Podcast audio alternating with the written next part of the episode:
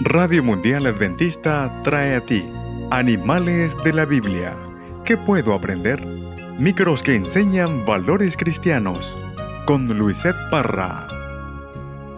Todas las llaves llamaban la atención de Alan. No importaba si eran de la casa, del auto o de algún candado.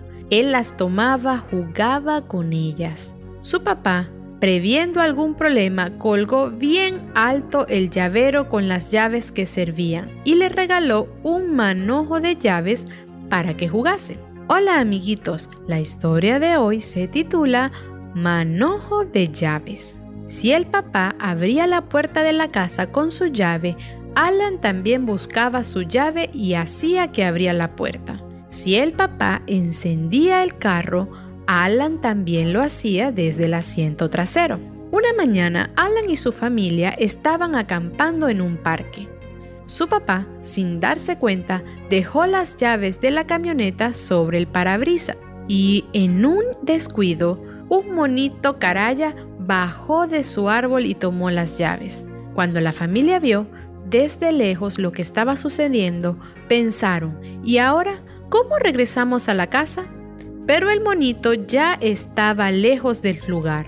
Entonces la familia oró a Dios, pidiendo que los ayude a solucionar este inconveniente. Por supuesto, Alan abrió los ojos y dijo, Papá, no te preocupes, yo te presto una de mis llaves.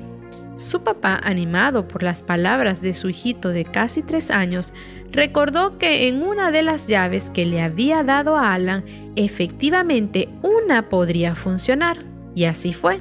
Su papá tomó esa llave, la colocó, la giró y el motor de la camioneta se encendió. ¿Cómo algo tan pequeño como una llave puede dar tanta seguridad?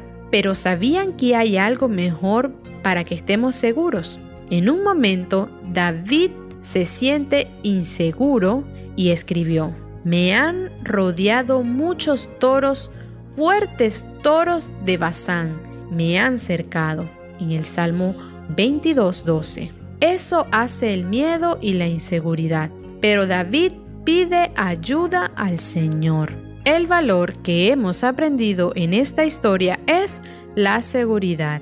Y en el libro de Salmo capítulo 22 versículo 19 nos dice, Pero tú, Señor que eres mi fuerza, no te alejes, ven pronto en mi ayuda. Hasta la próxima amiguitos y que Dios te bendiga. Radio Mundial Adventista presentó Animales de la Biblia. ¿Qué puedo aprender? En la producción del texto, profesora Estela Romero de Aranda.